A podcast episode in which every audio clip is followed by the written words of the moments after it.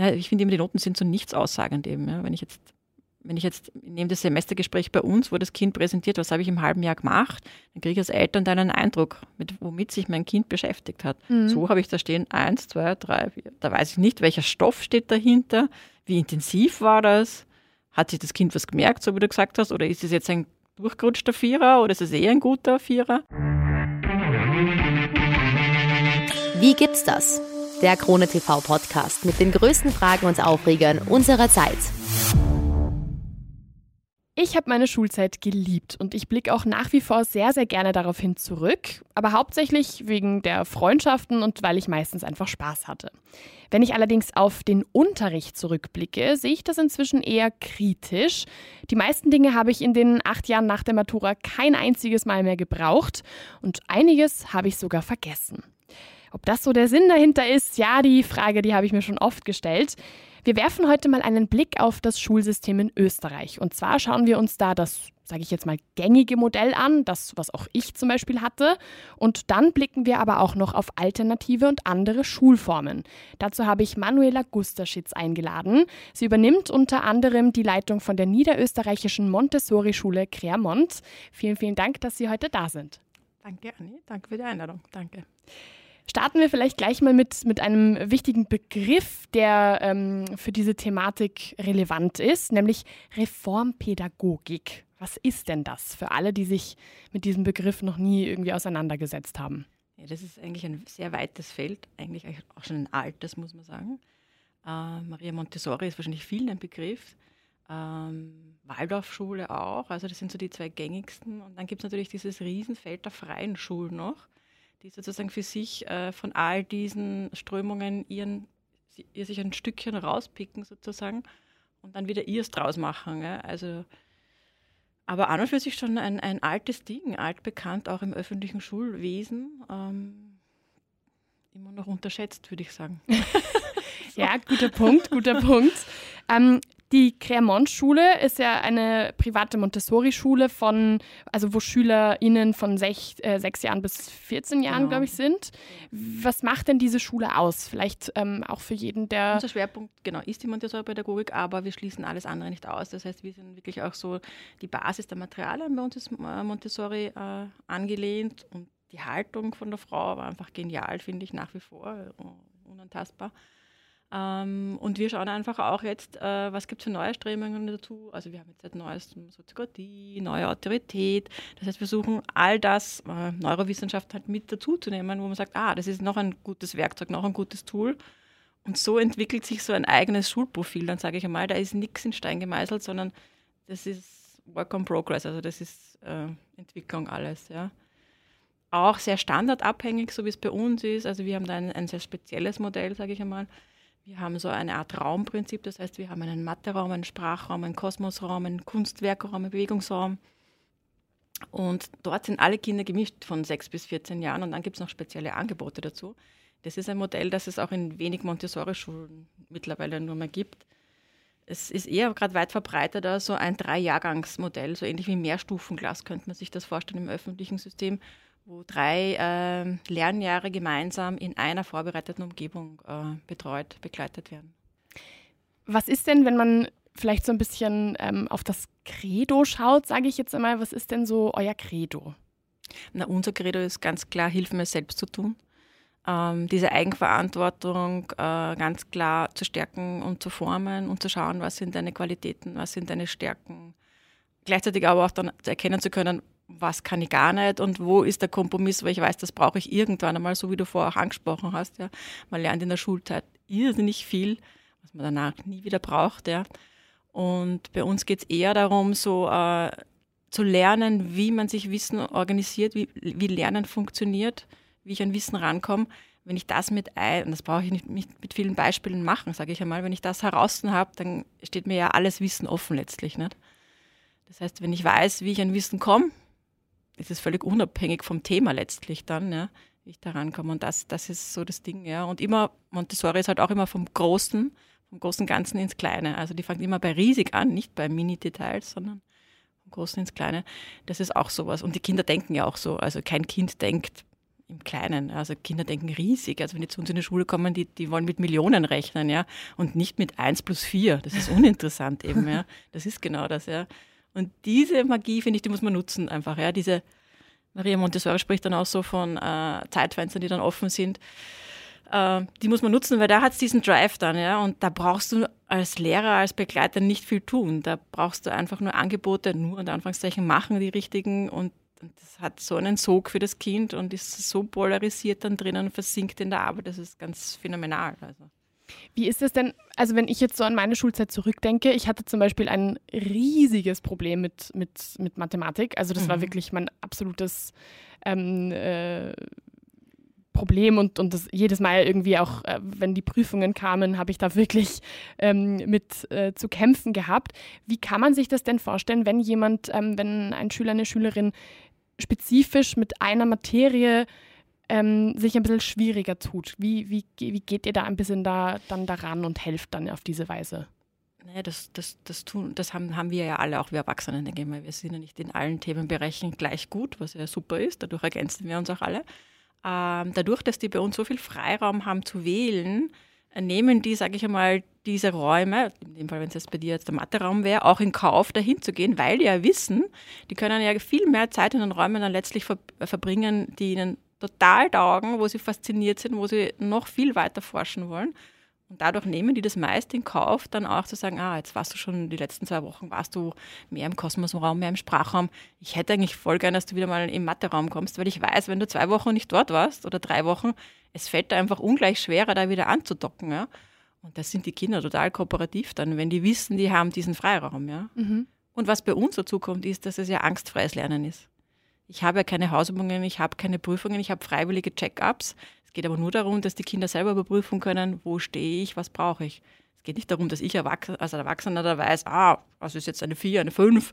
So, äh, das, das, ist, das ist gar nicht eben. Ja. Und von daher ist es allein schon von der Beziehungsebene ganz anders, weil die uns ja, die sehen, die sehen uns schon als Autoritäten, aber der Umgang ist ein, ein ganz ein anderer dann miteinander. Also ich kann das auch schwer in Worte fassen, merke ich dann die akzeptieren das, wenn wir was sagen, aber nicht im Sinne von, wir sind die Hoheit, die wir als Lehrer haben, so jetzt, ja. Und wir haben jetzt auch nicht die Weisheit erfunden da. Es gibt genauso Dinge im Mathe, wo ich sage, weiß ich nicht, geh bitte zu XY, der kann er das gerade besser erklären oder komm in zwei Tagen wieder zu mir, dann habe ich mir das angeschaut und kann es erklären.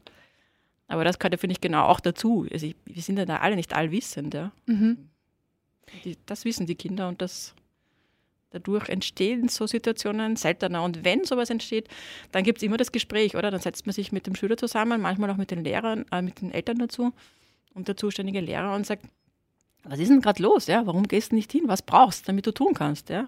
Also was ist es? Ja? Dann hörst du oft, ah, na, ich bin gerade müde, mir geht es gerade zu Hause nicht so gut, da ist irgendwas passiert.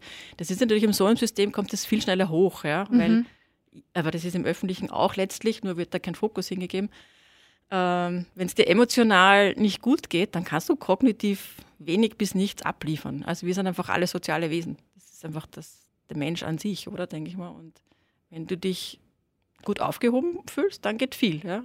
Wenn du dich sicher fühlst, dann geht viel. Wenn die Basis fehlt, ist es schwer, mit jedem Lernen anzusetzen. Also dann geht eher dieses auswendig lernen, repetieren. Ähm, ja, aber das andere ist dann dieses richtige Lernen, so wie man sagt, also das fürs Leben lernen in der Schule, hm, geht schwierig oft. Es geht verloren und eher. Also ja, es geht schon. Ja, ja, ja. Wenn ich so überlege, eben auch gerade Mathe zum Beispiel ist einfach ein super Beispiel bei mir. Da ich war sehr, sehr froh, wenn ich einfach diese Prüfungen geschafft habe, irgendwie mit einem Vierer oder so. Einfach so, dass ich sage, okay, das war jetzt nicht das Schlechteste, was ich abliefern konnte. Und einfach abhaken, vergessen. Ja. Genau. Und, und das, also da, da denke ich heute noch dran. Wenn ich jetzt irgendwas mit, weiß ich nicht, Statistiken oder so machen müsste, ich würde, also ja. ich würde da sofort wieder Schweißausbrüche kriegen, glaube ich, weil das einfach sich so internalisiert das hat. hat sich so festgesetzt. Genau. Ja. Also das ist, ich finde das äh, sehr, sehr spannend irgendwie auch. Ähm, was äh, ich auch ein bisschen in mein, im Zuge meiner, sage ich jetzt mal, Recherche auch entdeckt habe, ist ja, dass Eltern bei euch ja auch eine sehr, sehr große Rolle spielen in der Gestaltung des ja, Schulalltags. Wie, wie werden die denn da so eingebaut? Also das ist vielleicht auch noch so eine Weiche vorweg, die ich noch sagen kann. Es gibt eine elternverwaltete Schule, es gibt lehrerverwaltete Schule, wir sind eine elternverwaltete Schule. Ähm, bei uns zahlen die Eltern Schulgeld und müssen gleichzeitig noch mitarbeiten, so wie du das gesagt hast. Ja. Also sie zahlen durch ihre Steuern eigentlich das öffentliche Schulsystem und erhalten das, tragen dann nochmal Geld fürs Schulgeld, für die, für die Lehrerkosten und das ganze Haus da in uns und arbeiten um die acht Stunden im Monat bei uns im Mit. Also nicht wenig, mal, mal mehr, mal weniger so. Ähm, wir, da sind auch immer wieder am Überlegen, wollen wir das, wollen wir das nicht so als Organisation. Ich stelle immer wieder fest, dass dieses gemeinsam tun ja auch ein extrem verbindendes Element ist. Ja? Also die müssen zum Beispiel dann putzen, sie können sich dann aber freikaufen auch vom Putzen, ja. Aber wenn du dann siehst, da ist die Familie da mit dem Kind und die putzt dieses Kosmosraummaterial und das Kind erzählt, ah, dieses Material habe ich gerade gemacht und das auch. Und die Eltern machen da mit. Das, also das ist einfach faszinierend dann. Das ist so schön, ja. Ja, und das passiert, also solche Momente passieren immer wieder. Bin dann immer ganz beeindruckt und berührt auch. Also, und schön. Wie, wie, wie ist das, ähm, wie kann man sich das so im Alltag vorstellen? Also wenn diese acht Stunden halt äh, pro Monat ähm, äh, da ähm, geleistet, geleistet werden, genau. Wie? Ja, das ist sehr unterschiedlich. Also wir haben zum Beispiel eine, eine Truppe, die, die hat früher Hausmeistertruppe genannt, haben sich jetzt gerade umgenannt in Gebäudemanager. Das heißt, die sind dafür zuständig, wenn da irgendwo was Rind klemmt oder sonst wie, ziemlich auf Abruf da zu sein. Da gibt es eine eigene Truppe für Veranstaltungen, die organisieren dann Flohmärkte, dass von der Seite Geld reinkommt und dass man im Ort präsent ist auch. Ähm, Lehrervertreter, wenn ein Lehrer krank ist, haben wir niemanden, den wir anfordern können, sondern da gibt es halt Eltern, die sich zutrauen, mit einem Schippel von Kindern in einem Raum zu sein und die begleiten und zu können. So, ja. Äh, was gibt es noch? Also das, enorm, ja. Also alle Bereiche, die du dir vorstellen kannst, die du in einer Firma brauchst, brauchst, es ist ja wie eine Mini-Firma letztlich, mhm. nur eine sehr effiziente, finde ich immer, äh, müssen abgedeckt werden. Angefangen von Pressearbeit, dann, also alles, alles, alles. Mhm. Kassier, ja. Also es müssen Gehälter rechtzeitig ausgezahlt werden, es muss Miete gezahlt werden. Ja. Also das, das, ist, das ist enorm. Ja. Das alles zum normalen Job dazu. Ne? Die Eltern gehen ja arbeiten, mhm. machen ihren Brotjob und dann noch quasi in der Freizeit das dann auch noch dazu. Also da ist schon ein ziemlicher Einsatz und Engagement nötig. Und wie nehmen das dann die Kinder auf, wenn sie, wenn sie halt ihre Eltern dabei haben? Ähm, jetzt haben Sie schon das Beispiel genannt, mit äh, wenn dann der Raum zum Beispiel geputzt wird und, und man dann irgendwie Geschichten dazu erzählt, wie man das alles irgendwie selber benutzt hat, das Material und so. Wie, wie ist denn da so, was kommt denn von den, von den Kindern dann ein bisschen zurück? Von den Kindern? Ähm naja, die Kinder, die, die, sind einfach halt immer so echt und authentisch, sage ich mal, dass die dann eben erzählen, ah, da habe ich das mit dem gemacht oder das oder das möchte ich gern machen oder es ist dann auch so, wir haben zweimal im Jahr so Semestergespräche zum Beispiel, da präsentieren die Kinder dann, suchen sich ein Material aus und erzählen das ihren Eltern und zeigen es ihnen. Und wenn die dann erzählen, so was, oder die Eltern fragen, was hast du so im letzten halben Jahr gemacht? So, es gibt ja kein Zeugnis auch, ne? Es ist ja wenig griffig dann für, für die Erwachsenen, da nach, wenig nachvollziehbar, finde ich, was da so an einem Vormittag passiert. Ähm, und dann zeigen die Kinder halt eine Rechnung, zum Beispiel, ich jetzt das Beispiel Mathematik hernehme, mit dem Markenspieler und mit den goldenen Perlen her. Und dann dauert allein das Auflegen da eine Viertelstunde, 20 Minuten. Ja. Und dann erübrigt sich die Frage manchmal schon, naja, warum hast du denn eigentlich nur zwei Rechnungen geschafft? Ja? Weißt, probier das mal selber aus und leg das nach. Also wir bieten dann auch für die Eltern äh, teilweise so Elternabende an, wo die Kind sein dürfen quasi und so eine Freiarbeit durchleben dürfen und da klären sich viele Fragen von alleine, kann mhm. ich nur sagen. Ja, weil einfach, wenn du mit dem Material tust, ja, das macht was mit dir. Und das ist dann, ah, jetzt habe ich für diese Wurzelrechnen mit diesen Kugeln, mit diesen komischen da, da habe ich jetzt eine halbe, dreiviertel Stunde gebraucht, aber ich habe es verstanden. Ja? Und ich habe vorher einfach im öffentlichen System habe ich die Spielregel gekriegt, aber ich habe eigentlich nicht gewusst, was ich da mache. Ja? Und da gibt es immer wieder Aha-Erlebnisse, also um das Beispiel Mathe anzusprechen, äh, die meisten Leute haben irgendeine Art von Mathe-Trauma. Also, oh je, super. Aber da geht es auch total schnell, weil die sagen so, na komm in Mathe-Raum, ich zeig dir das. Und so, was, so einfach ist das, was ich da gelernt habe? Kannst du kaum glauben dann im Nachhinein, ja. Das ist schön, ja. Und die sagen dann auch, ah, hätte ich selber als Kind eben solche Materialien gehabt und hätte mir dann die Bilder auch im Kopf dazu gehabt, wo ich darauf zurückgreifen kann, weil das passiert ja, wenn du mit Material arbeitest, ja. Mhm und, und nicht nur rein dieses eben, ah, das ist, die, das ist die Spielregel beim Dividieren, ja, warum gebe ich da was dazu? Warum habe ich da eigentlich mehrere Rechenarten gemischt? Weiß kein Mensch eigentlich, ja. ja. Und so ist das peu à peu. Du siehst, warum und warum diese Spielregel da notwendig ist, ja. Das ist genial, ja. Jetzt ähm, haben Sie jetzt schon gesagt, dass die, die Eltern dann teilweise so Reaktionen haben, dass sie sich sagen, dass sie sich denken wie, aha, hätte ich das mal früher gehabt, dann hätte ich das besser verstanden. Wie sind denn noch so Außenreaktionen? Was, ähm, wie reagieren denn so ein bisschen die Menschen, die mit dem System vielleicht irgendwie sich nicht auskennen oder die vielleicht eher so dieses öffentliche Schulsystem einfach von sich aus und von ihren Familien aus kennen? Naja, das ist doch eher recht skeptisch, würde ich sagen, weil da nach wie vor viel zu wenig Wissen vorhanden ist, wie so ein Tagesablauf in solchen Schulen ist, wie unserer jetzt oder in vielen anderen auch. Ja. Und wir halt alle selbst, sage ich einmal, durch diese öffentlichen Schulen gegangen sind. Das heißt, wir kennen halt diesen 50-Minuten-Takt. Für uns war es normal, dass alle, jede Stunde ein neuer Lehrer da ist. In der Volksschule haben wir einen, so, ja. Also diese Spielregeln sind ja in der Gesellschaft bekannt. Äh, und dann hängt es wirklich von der Persönlichkeit ab, merke ich. Ähm, es fällt vielen Leuten schwer, ich merke es auch immer wieder, dass es Großeltern schwer fällt, an einem Tag der offenen Tür oder wenn wir unsere Pforten da öffnen, zu kommen und zu sagen, schau dir das an, mach dir ein Bild und bilde dir dann die Meinung. Habe ich kein Thema damit. Aber wir haben zum Beispiel im Umkreis von uns ist Volksschule und hinter uns gleich neue Mittelschule, oder Mittelschule mittlerweile heißt es ja.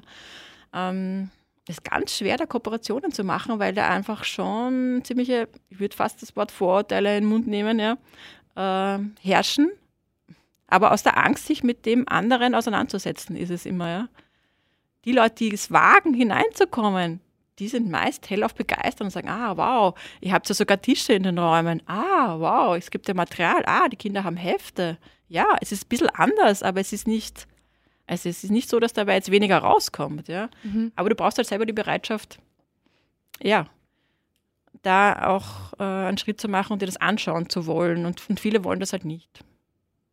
Also. Jetzt, jetzt habe ich eine äh, vielleicht recht banale Frage, aber warum ist denn dieses System in euren Augen besser, ist vielleicht ein falsches Wort, aber ähm, hilfreicher als dieses öffentliche, gängige Schulsystem? Na, ich mag das öffentliche System gar nicht schlecht reden, hat auch seinen Vorteil, finde ich. Mir ist es immer wichtig, dass die Leute die Wahl haben, die Kinder. Ja? Und das ist momentan eigentlich nicht, ja? weil in dem Fall, wo, wenn du dir ja so wie unsere Schule aussuchst und zahlst, hast du ja schon wieder ein Gefälle drinnen, weil das können sich manche leisten und andere nicht. Ja? Wir versuchen, das Schulgeld möglichst niedrig zu halten. Aber da, du schließt trotzdem Leute aus jetzt. Ja? Also wir haben jetzt auch gerade wieder mit, mit Ukraine-Krieg oder so gesagt, können wir jetzt Flüchtlinge aufnehmen? Wie können wir das begleiten? Wie können wir das, also wie können wir das stemmen auch? Ja? Also es, es scheitert dann nicht am Willen, sondern oft an dem, wie kannst du es finanziell aufstellen, dass du das, dass das machst? Ja?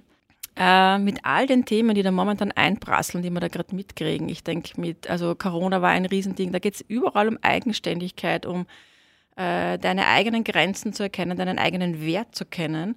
Und das trainierst du halt von da, von Anfang an. Also die Sechsjährigen, die sich am, am Schulbeginn dann schon entscheiden müssen, in welchen Raum gehe ich, welches Angebot nehme ich wahr, was will ich jetzt wirklich, ja? Und nicht, was sagt mir jemand anderer, dass ich zu tun habe. Und wenn du halt in so einem, in dem anderen System, sage ich mal, groß wirst, das ist schon schwer. Wir haben ja auch immer wieder Quereinsteiger. Aber das dauert schon, weil du musst erst wieder lernen, dann äh, für dich die Entscheidungen zu treffen. Ja? Also das ist, das ist ein, ein ganz schwieriger Prozess dann, wenn du es gewohnt bist, dass dir immer gesagt wird, was du zu tun hast und in welchem Zeitfenster das passieren, zu passieren hat. Ähm, bist du halt ganz oft weit von dem weg, was du eigentlich selber für dich möchtest, sage ich jetzt mal. Ja. Mhm.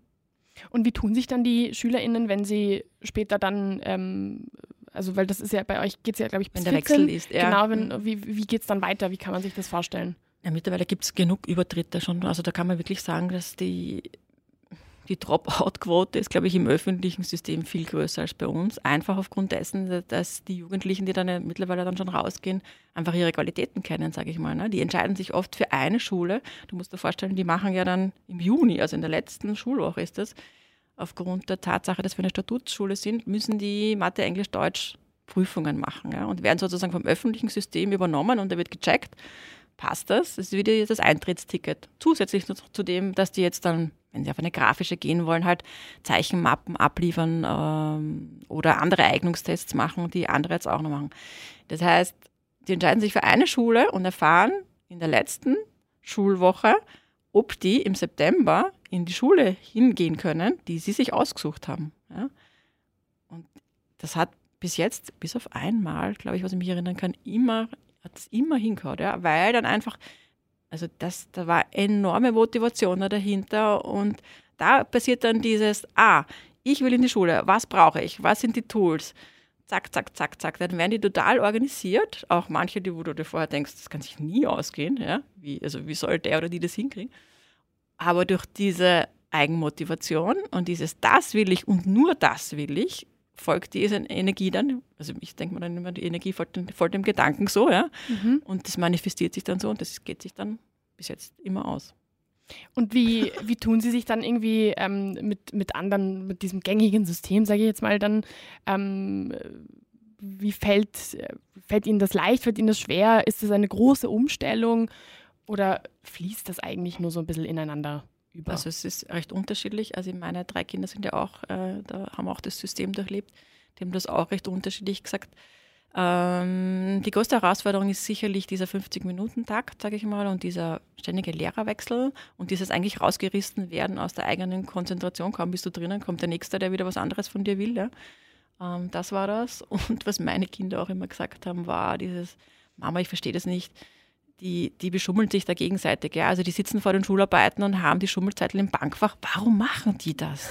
Ja? Das war echt, das war Unverständnis. Ja? ja? Die haben natürlich dann gelernt, im Laufe der Jahre sich damit zu arrangieren und das Beste aus der Welt und das Beste aus der Welt sich zusammen herauszunehmen, sozusagen und zu mixen dann und wieder ihr Ding zu machen, was eh genial ist, finde ich eben. Ja? Aber oder ja, vieles ist auch so dieses, was, du gehst gerne in die Schule? Ich bin noch nie gerne in die Schule gegangen, so, ja. Weil du denkst, puh, da muss aber in einem anderen System schon einiges schräg grenzt sein, ja. Das ist schade, ja, weil das sind ja Kinder und ich denke mal, das ist ja unsere Zukunft dann. Und wenn da schon so ein, so ein Thema mit Lernen ist blöd oder macht Angst oder ist einfach immer, hat was Träges, was Schweres an sich, dann frage ich mich schon, also wo geht es dann hin gesellschaftlich irgendwie, ja. Und da habe ich schon das Gefühl, dass so ein also positive Energie einfach so da ist, wenn du einfach weißt, was du selber kannst, ja, mhm. dann, dann, dann kannst du, glaube ich, stundenlang da reinarbeiten, oder? Mhm. Und das macht dir Spaß und du wirst nie anfangen, Stunden aufzuschreiben, weil dir das taugt, oder? Ja, ja. Voll, also das ist ja auch, wenn ich überlege, so dann die Uni-Zeit, ähm, das hat mir zum Beispiel auch nicht so wirklich getaugt, weil, oder was ist auch nicht, die Schulzeit hat mir getaugt, die Uni-Zeit äh, stattdessen dann gar nicht mehr, mhm. weil das war einfach sehr, sehr unpersönlich, viel zu groß, viel zu viel zu weit weg irgendwie auch alles. Also das, ähm, das fand ich zum Beispiel überhaupt nicht cool. Und danach dann irgendwie so die Arbeitswelt war dann wieder so, ah, okay. Wieder deins machen. Jetzt, genau, ja, genau, jetzt kann ich wieder das machen, was ich will und das, was mir Spaß macht. Und, und das ist, das, das macht schon echt einen Unterschied, finde ich. Diese, diese verschiedenen ähm, ja, Systeme auch irgendwie im Laufe der Zeit, dann nach der Schule, wie es dann auch weitergeht. Also das, das merkt man, finde ich, sehr, sehr stark. Wie, wenn wir jetzt einmal, jetzt haben wir mal zum Beispiel äh, über euer System so ein bisschen gesprochen, ähm, vergleichen das natürlich auch immer wieder mit diesem gängigen öffentlichen Schulsystem. Was mhm. macht denn das wiederum aus? Also wie kennzeichnet ähm, das öffentliche System? sich das? Genau. Ähm, naja, ich würde sagen, sehr Verlässlichkeit für die Eltern, ja, weil das ist das Einzige, was man dazu eigentlich einschießt aufs Erste. Du kriegst halt zweimal im Jahr als Elternteil ein Zeugnis, wo Noten draufstehen und in dem kannst du dich orientieren, ob dein Kind ins System passt oder nicht. Und dann gibt halt sehr viel Sicherheit und ja, ja, schafft den Eltern, die Eltern wollen ja immer das Beste für ihr Kind. Es ist ja nicht so, dass die Eltern im öffentlichen System was anderes wollen. Die machen ja das immer, weil sie ihr Kind bestens unterstützen wollen und weil sie wollen, dass das Kind danach alle Möglichkeiten hat. Ja. Ähm, und manche glauben halt dann, ah, wenn da jetzt Einser stehen, ja, super, ja, dann sind alle Türen offen, ja. Aber ich kenne halt einfach auch so viele Jugendliche, die haben dann die Matura mit Auszeichnung im Sack und dann stehen die da und wissen nicht, was die machen sollen. Weil die haben ihr Leben lang nur für ihre Eltern gelernt, eben, ja. Und dann ist das wie ein großes Loch, wo die reinfallen und die kennen ihre Qualitäten nicht, die wissen nicht, was sie wollen, was sie nicht können. Und das ist immens schade einfach, ja. Also das ist, aber wie gesagt, das ist das, wo ich mir denke, die beständig, ja. Manchmal denke ich mal im, im öffentlichen System, äh, es gibt total engagierte Pädagogen, keine Frage. Es fehlt oft an Direktoren, die mutig genug sind zu sagen, das und das möchte ich gerne aus, gern ausprobieren da mit meinem Team. Da wäre noch viel mehr möglich. Da gibt es auch schon ein paar Versuche, ähm, die super laufen auch, ja, oder, oder so Schulversuchsgeschichten auch, die dann meist wieder auslaufen. Und es wäre ja auch das Geld da. Also jetzt, wenn man sich jetzt anschaut, was wir reingebuttert haben in die Corona-Tests in den Schulen, wenn wir das umgelegt hätten in Bildungspolitik, also da hätten wir ordentlich Meter gemacht, sage ich mal, ja.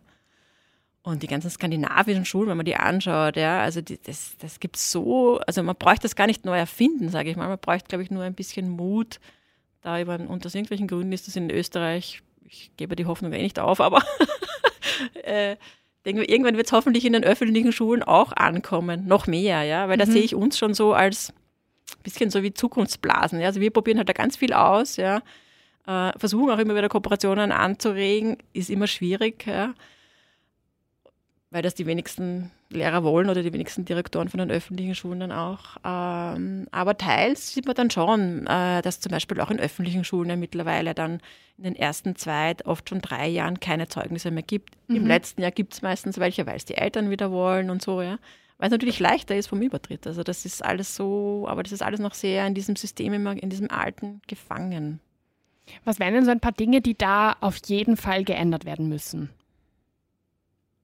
Ja, ich, ich, ich finde, das ist, das glaube ich, eh schon äh, neurowissenschaftlich bewiesen. Dieser 50-Minuten-Takt ist tödlich für jedes Kind. Eigentlich ist auch äh, dieser Bruch äh, nach der Volksschule, also deswegen diese ganzen nordischeren Schulen, die haben eigentlich alle so sechs Jahre.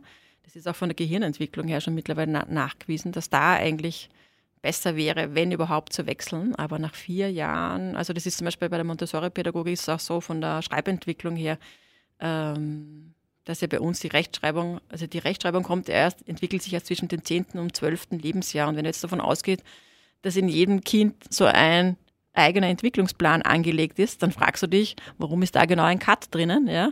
Ein unnatürlicher, ja, wo die schon vorher quasi Rechtschreiben lernen müssen, wenn es danach eigentlich ganz leicht käme, ja. Also da ist halt noch ganz viel Krampf drinnen und ganz viel von, ich würde jetzt fast sagen, Maria Theresia Zeiten halt, wo wir halt noch, wo die Schule einen anderen, also wo was anderes erreicht werden wollte am Ende damit, ne? weil da mhm. ging es darum halt äh, Soldaten und Kämpfen und also solche Sachen. Und das haben wir ja schon lange nicht mehr, aber da, äh, ich weiß nicht, ja, sind wir, sind wir zu wenig mutig, das zu verändern zu wollen, leider. Noch immer. Es ist ja auch, wenn man sich ähm, wenn man jetzt auf die Pan Pandemie irgendwie schaut und, und generell die ganze Corona-Zeit irgendwie nimmt, so, da wurden ja gefühlt von Anfang an schon die Stimmen immer lauter, die gesagt haben, es, es, das zeigt, dass man was verändern muss. Mhm. Und, und diese Zeit ähm, kann man ja, ich meine, es ist ein bisschen schwierig, das immer so zu sagen, aber diese Zeit kann man ja auch als Möglichkeit und als Chance nutzen. Genau, wirklich jede Krise eine Chance. genau. genau, genau. Das ist ja, genau. ähm, viele Leute finden das zwar nicht so cool, wenn man das in diesem, in diesem Sinne so sagt, ja. weil natürlich Pandemie ist trotzdem genau. das, was es ist, aber dass man trotzdem, wenn man schon in so einer Situation ist und in so einer Art Unbruchstimmung sich befindet, dass man das halt auch nutzt. Warum ähm, wird es dann nicht genutzt? Schwierige also Frage. Also ich, ich glaube, also bei uns war es jetzt äh, bei unserer Schule zum Beispiel war es eher die Herausforderung, weil wir das achtsam mit, mit äh, den ganzen digitalen Medien umgehen. Ja. Äh, was für uns die Herausforderung, inwieweit und ab wann bietet man den Kindern da was an. Wir haben dann versucht mit Zoom und solche Sachen, wir haben so Stammgruppen. Also wie, halt, wie hältst du Kontakt, ja? Und wie äh, sorgst du dafür, dass die Kinder aber trotzdem nicht so sehr in diese digitalen Medien abdriften?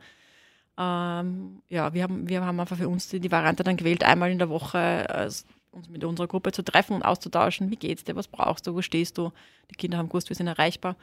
Im öffentlichen System hätte ich jetzt eher gesagt, ähm, dass viele Lehrer erkannt haben, da auch, wie eigenständig auch manche Kinder, also es hat sich wahrscheinlich in Schwarz-Weiß gespalten, sage ich mal. Die Kinder, die, denen das liegt und die eigenständig arbeiten können, die haben das natürlich voller Chance gesehen. Ne? Ich habe auch welche bei uns gehabt, die gesagt haben, ah, ich würde das gerne weitermachen, weil da kann ich meinen eigenen Rhythmus, ja. Ich lerne dann um 10 am Abend, weil da weiß ich, da kann ich das, dafür kann ich ausschlafen, ja. Das hat auch was für sich. Und andere hat man wahrscheinlich sicher auch verloren, sage ich einmal, weil mhm. die halt überfordert sind dann mit, wie schalte ich den Computer ein, ja. Wenn es überhaupt einen Computer gibt, dann das ist schon mal die erste Voraussetzung, wobei da gab es eher ein Programm, dass das unterstützt wurde vom Bundesministerium. Ähm, ja, also ich glaube, das wird sich noch weisen, die Corona-Folgen und, und die Schäden oder die Nachwehen von dem, das, das werden wir, noch lange mit uns tragen. Ja. Wenn wir jetzt mal ähm, so ein bisschen auf diese verschiedenen Systeme schauen, die von diesem öffentlichen Schulsystem sich wegbewegen. Mhm. Ähm, am Anfang haben wir ja schon gesagt, äh, Montessori zum Beispiel, Waldorf. Was gibt es denn noch so für bekannte Systeme, die in Österreich auch ähm, gelehrt werden? Das sind eh so die zwei bekanntesten Stränge, würde ich so sagen. Und dieses Riesenfeld der freien Schulen, die dann eben so ganz ihr eigenes Ding machen. Und da gibt es halt auch, ja, verschiedenste, ja, die sind auch in so einem Netzwerk, in so einem Dachverband zusammengeschlossen. Ähm, gibt es viele und, und ja, was natürlich auch, was man vielleicht auch noch ansprechen könnte, ist Corona-bedingt durch die Maßnahme, weil du das gesagt hast, natürlich auch viele Eltern, die ihre Kinder zum häuslichen Unterricht abgemeldet haben, weil sie teils mit den Corona-Maßnahmen nicht konnten oder dann, ja, weiß, also das, das war eigentlich der Hauptgrund, was ich so in meinem Bekanntenfeld dann gehört habe.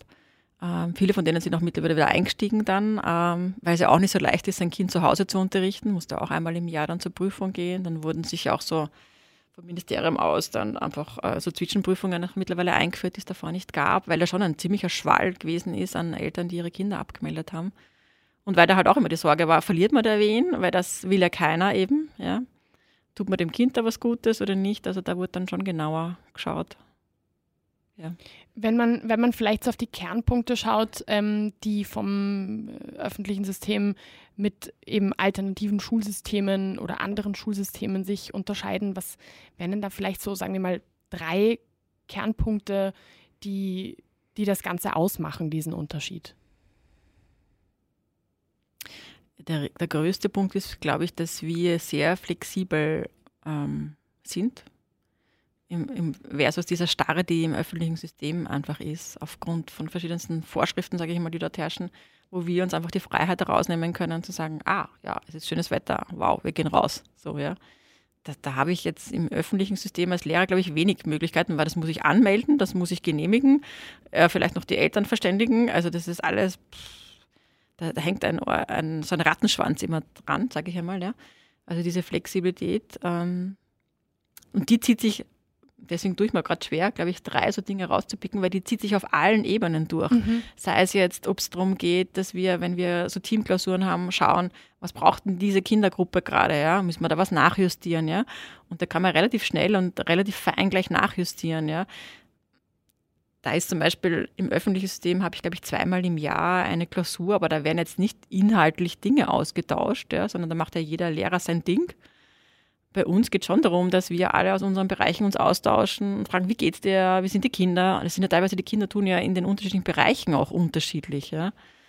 Also auf das schnell reagieren zu können und trotzdem da individuell zu bleiben, die individuell begleiten zu können, das schon auch. Ja, was bei uns die Herausforderung ist, ist, dass ähm, wir teilweise halt auch Kinder haben, wo dieses individuelle, dieses fast schon, würde ich sagen, egoistische noch mehr Raum einbringen, wo es eher darum geht, dieses, wie, wie bringst du das in, in ein gemeinschaftliches. Ja? Aber das hast du wahrscheinlich im öffentlichen System genauso, sage ich mal, weil es da ja nicht wirklich, also du hast diesen Klassenverband, ne? Mhm. aber das ist ja auch nur so ein vermeintlicher Verband, oder? Wie gut kennt jeder jeden, wie gut vertraut jeder jeden. Das, das ist bei uns schon, also die kennen sich halt alle, diese 79 Kinder kennen sich da super gut. Ja. Mhm wenn da ein Konflikt ist, dann machen die das entweder untereinander aus oder sie holen jemanden von uns dazu. Konfliktkultur ist auch sowas, glaube ich, wo wir sie halt einfach ja, immer begleiten da drinnen. Also sie kriegen von uns keine Lösungen. Da merke ich, das ist vielleicht im öffentlichen System vielleicht auch dadurch, dass der Fokus einfach viel mehr aufs Lernen ist. Ja. Bei uns ist es ein Miteinander, dieses soziale, emotionale und kognitive Lernen. Das geht das eine nicht ohne das andere. Das ist vielleicht auch noch so ein guter Unterschied wo das halt im öffentlichen System in einzelne Stunden geparkt ist. Vielleicht ein Ethikunterricht oder gibt es noch so ein Fach, wo mir jetzt der Name nicht einfällt, äh, wo du so ein bisschen Mediation auch lernst und solche mhm. Sachen. Ja. Aber das sind eher die Ausnahmeerscheinungen. Also das wird ja jetzt im Matheunterricht, im Sprachunterricht, das ist jetzt im Deutschunterricht nicht so wirklich, außer dass einen engagierten Lehrer, ne, der das irgendwie einbindet. Das ist ähm. wahrscheinlich eher in den Pausen oder so, dass das wenn es wirklich einen. Aber unter den Schülern wahrscheinlich dann. Ne? Es ist dann genau. halt nie eine, eine Anleitung oder ein bisschen ein Input auch jetzt von Erwachsenenseite, der sagt, eh, da gibt es das und das Werkzeug, cool, das kann man für das und das verwenden. So, ja. ja, na, da kann ich jetzt, kann mich eigentlich auch nicht an irgendwas erinnern, wo, wo wir wirklich im Unterricht. Diese KV-Stunden vielleicht noch am ehesten, aber das ist auch eher wahrscheinlich Krankenstände abhalten. Ja. Ein, ein Punkt, der mir natürlich jetzt sofort einfällt, ähm, sind ja auch die Schulnoten. Also das ist ja auch was, was, ja. ähm, was sich natürlich auf der einen Seite auch unterscheidet, was aber auf der anderen Seite auch allgemein immer mehr kritisiert wird und auch immer mhm. mehr irgendwie ähm, Stimmen laut werden, die sagen, die sollten abgeschafft werden. Ähm, Im, ich glaube, Herbst 2018 ähm, hat Singapur zum Beispiel die Schulnoten, äh, soweit ich das weiß, in den ersten beiden Volksschulstufen abgeschafft. Ähm, eben mit, dem, mit der Begründung, dass Lernen kein Wettbewerb sein soll. Mhm. Jetzt gibt es ja auch in Österreich immer mehr ähm, Menschen, die halt auch hier dafür wären und sagen würden, hey, auch hier sollte es eine Veränderung geben. Was spricht denn gegen Schulnoten allgemein? Naja, für mich spricht am allermeisten dagegen, dass das ja auch nur relativ ist. Ne? Also der eine Lehrer beurteilt so, der andere so. Das ist gefühlt wie eine Hausnummer eigentlich für mich immer. Ja? Also ein Einser bei dem einen Lehrer ist vielleicht ein Vierer bei dem anderen, ja. Und da gibt es ja jetzt kein Werkzeug, also außer bei Mathe vielleicht eben wieder mal, ja. Wo du sagst, da ist die Rechnung richtig oder falsch jetzt so, ja. Aber ich kann mich an meine eigene Schulzeit erinnern, wo ich dann einmal einen Text bekommen habe, durchgestrichen habe, äh, Themenverfehlung, ja, wo ich mir gedacht habe, das ist eigentlich arg, ja. Was, wie kann ich sagen Themenverfehlung, ja? Weil das sind ja meine Gedanken zu dem Thema. Es kann keine Themenverfehlung sein zum Beispiel, ja. ja. Also es ist oft mal übergriffig und oft finde ich, sind die Noten teils ja eher so ein, wie soll ich mal sagen, ein, ein Werkzeug, ein Regulativ, um teilweise auch schräges Verhalten bei Schülern ein bisschen so im Zaum zu halten. Das passiert teils über diese Verhaltensnote, aber bringst du deine Hausübungen, arbeitest du mit und so, ja, wenn ich halt eine Introvertierte bin, werde ich nicht so viel mitarbeiten, mhm. kriege von Haus aus eine schlechtere Note dann. Also ja, Gibt es mittlerweile auch schon Lehrer, die wirklich super so Schlüssel sagen am Anfang des Schuljahres, ich beurteile so und so und so, dann kann ich mir als Schüler darauf einstellen. Ist natürlich fair, passiert aber nicht überall, muss man sagen eben. Ja. Und manche, glaube ich, manche Lehrer sind da eben noch zu, ja, lassen da vielleicht auch ihren Frust über die Noten, sage ich mal, ab. Ähm, wenn ihnen der Job keinen Spaß mehr macht und so ist das oft so eine Schleife. Ja. Sicher die Minderheit, denke ich mal, ja. Aber letztlich, ja, die, die Noten an sich, ich finde immer, die Noten sind so nichts aussagend eben. Ja. Wenn ich jetzt wenn ich jetzt nehme das Semestergespräch bei uns, wo das Kind präsentiert, was habe ich im halben Jahr gemacht, dann kriege ich als Eltern dann einen Eindruck, mit, womit sich mein Kind beschäftigt hat. Mhm. So habe ich da stehen, eins, zwei, drei, vier. Da weiß ich nicht, welcher Stoff steht dahinter, wie intensiv war das, hat sich das Kind was gemerkt, so wie du gesagt hast, oder ist es jetzt ein durchgerutschter Vierer oder ist es eher ein guter Vierer? Ja. Da gibt es ja diese, diese 4 Plus und 4 Minus, dann mhm. auch noch diese Unterscheidung, die manche im Lehrer machen. Ja. Ja, das hatten wir auch. Mit Plus, Minus und. Hebst du was auf für die nächste Note dann? Also, das sind ja ganz eigene Systeme, die dann manche Lehrer haben. Ja, ja das stimmt, das stimmt. Gibt es denn auch irgendwas, was dafür sprechen würde? Irgendwas, was. Hm. Für Noten. Womit man, also was man, ja, ich, mir wüsste jetzt auf die Schnelle, würde mir jetzt nichts einfallen. Was, was wird es erleichtern letztlich? Also wenn ich so zurückdenke, ähm, hatte ich schon so ein bisschen das Gefühl, dass es, aber ich war auch nichts anderes gewohnt. Also insofern ist es natürlich auch schwierig, das einzuschätzen. Für mich war das aber so eine kleine Orientierung zu sehen, wie mein Verlauf des Jahres war. Wo du stehst. Genau, ja, wo ja. ich stehe so ein bisschen. Aber ich kannte halt auch kein anderes System. Insofern weiß ich gar nicht, ob das heute noch mir wirklich so viel bringen würde im Endeffekt. Da könntest du den Spieß ja umdrehen, ne? wenn du dann Checkups machst und selber abcheckst, wo bin ich denn, wo stehe ich denn, was brauche ich noch in Englisch, in Mathe, ja, in Biologie, ja. Das gibt es ja mittlerweile super Tools, wo du das selber überprüfen kannst, ja, und dann siehst, ah, das habe ich mir von dem gemerkt, ja, aber dafür brauche ich jetzt eigentlich das Mittel eines, ah, da ist jetzt äh, zu wenig Punkte, nicht genügend, ja. Mhm. Das ist nicht sonderlich motivierend dann eigentlich. Also Nein, nicht wirklich. Also das bei stimmt. uns fordern es teilweise die Schüler ein im, im siebten, achten Lernjahr, wenn es um den Übertritt geht, eben zur Schularbeit. Und wir als Lehrer haben uns lang dagegen geweigert. Wirklich. Man hat gesagt, na, das wollen wir nicht und warum schon in unserem System, ihr habt es danach eh. Und mittlerweile sehen wir das auch so als Orientierung. Das heißt, wir bieten diesen Rahmen an von 50 Minuten, ähm, korrigieren das dann auch und sagen dann, okay, im anderen System wäre, würde das dieser und dieser Note entsprechen und dann besprichst du halt durch und sagst, ah, grammatikalisch, rechtschreibmäßig, da gibt es noch das zu verbessern, schau dir die, die Das-Fehler an oder so. Also Dinge, die da halt dann auffallen. Und dann gibt es halt entsprechend Übungsmaterial dazu. Ob das Kind das dann wieder macht oder nicht, ist dann wieder die Entscheidung vom Kind. Das ist vielleicht auch noch ein Riesending, das dazu kommt, die Freiwilligkeit. Ja? Das mhm. ist einfach auch in der Montessori-Pädagogik. Also dieses Hilf mir selbst zu tun, äh, setzt ja auch voraus, ich mache ein Angebot, aber das Kind entscheidet dann. Ja? Ich bin für den Rahmen zuständig, aber ich kann es ja nicht fürs Kind tun. Ja? Sonst sind wir ja ganz schnell wieder im öffentlichen System, wenn ich dann sage, du hast heute schon vier Zettel gemacht, weil dann kann ich als Lehrer meine Hakel machen in meiner Liste und kann den Eltern dann sagen, ah, XY hat eh schon vier Zettel heute gemacht, müsste das eigentlich können. Ne? Das ist ja auch so ein Trugschluss. Ja? Das sagt ja nichts aus. Also manche Kinder haben das nach einem halben Zettel heraus. Ja? Manche haben es nach vier Zetteln noch nicht heraus und brauchen ein anderes Material oder einen anderen Zugang oder eine andere Erklärung dazu. Ja? Also ich, das dreht sich alles immer um diese, um dieses, ich finde halt immer um diese Sicherheit und um diese, diese Möglichkeiten dann auch im besten Wissen, sage ich einmal, der Eltern immer, dass halt immer und auch der Schüler dann letztlich dass halt alle möglichst, es ist immer dieser Wunsch da, dass alle möglich, möglichst viele äh, Möglichkeiten danach äh, offen bleiben und möglich bleiben. So mhm. jetzt, ja. Es sind mhm. jetzt viele Konjunktive drinnen, aber das ist es wirklich so, dieses ja. Im Sinne von danach aus dem Vollen schöpfen können. Und dann frage ich mich oft, wir reden immer vom danach, kann man nicht im Jetzt, ja? Wenn das jetzt gut ist, wird das danach wahrscheinlich auch gut sein, so, ja. Das stimmt, das ist immer so dieser, dieser, dieser Blick in die Zukunft. Das ist immer voraus, ja. ja. Und jetzt fangen wir im Kindergarten schon an, Englisch zu lernen, weil damit man nichts versäumt und vielleicht schon in den Familien zwei- oder dreisprachig aufzuwachsen, obwohl das gar nicht unsere Muttersprache teilweise ist. Ja, da gibt es ganz schräge Strömungen gerade teilweise, wo ich mir denke, hm, weiß ich nicht. Was wäre denn, also jetzt ähm, bei euch gibt es ja diese Check-ups zum Beispiel, was wären denn noch so Alternativen zu Ziffernnoten zum Beispiel?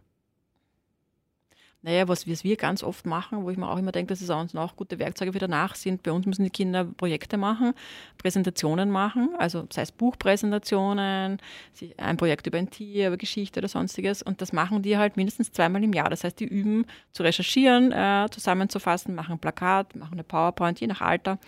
Äh, präsentieren das vor, ihr, vor einer Gruppe und kriegen dadurch dann immer mehr Sicherheit im Reden vor anderen, die trauen sich, ja, das ist ja auch was, was in der öffentlichen Schule, ein Referat, das ist schon, puh, ja, das ist unangenehm. Da stehe ich vor 25 anderen davor, schnell runterrattern, Hauptsache ist es vorbei, kriege meine Note und Hackerl, ja, das ja. war's, ja. Und da versuchen wir halt die Kinder auch, da, auch diese, diese Freude da an diesem, das brauchst halt, also ich habe das Gefühl, das brauchst du in jedem Beruf, oder? Dass du vor anderen Menschen reden, dich reden traust, ja. Und da verbessern sie sich halt dann. Wenn du jetzt rechnest, die, die Kleinen machen auch so Plakate über irgendwelche Tierchen dann und erzählen dann von einem Eichhörnchen und so und sind halt nach fünf Minuten fertig. Und in der Sekundaria dann, was war letztes Mal? War über die Anne Frank zum Beispiel, äh, ein, das geht dann schon über eine Viertelstunde, 20 Minuten und du merkst, wow, ja, das Kind hat sich echt dafür interessiert und vertieft sich voll und forscht da dazu zu dem Thema. Ja. Super. Mhm.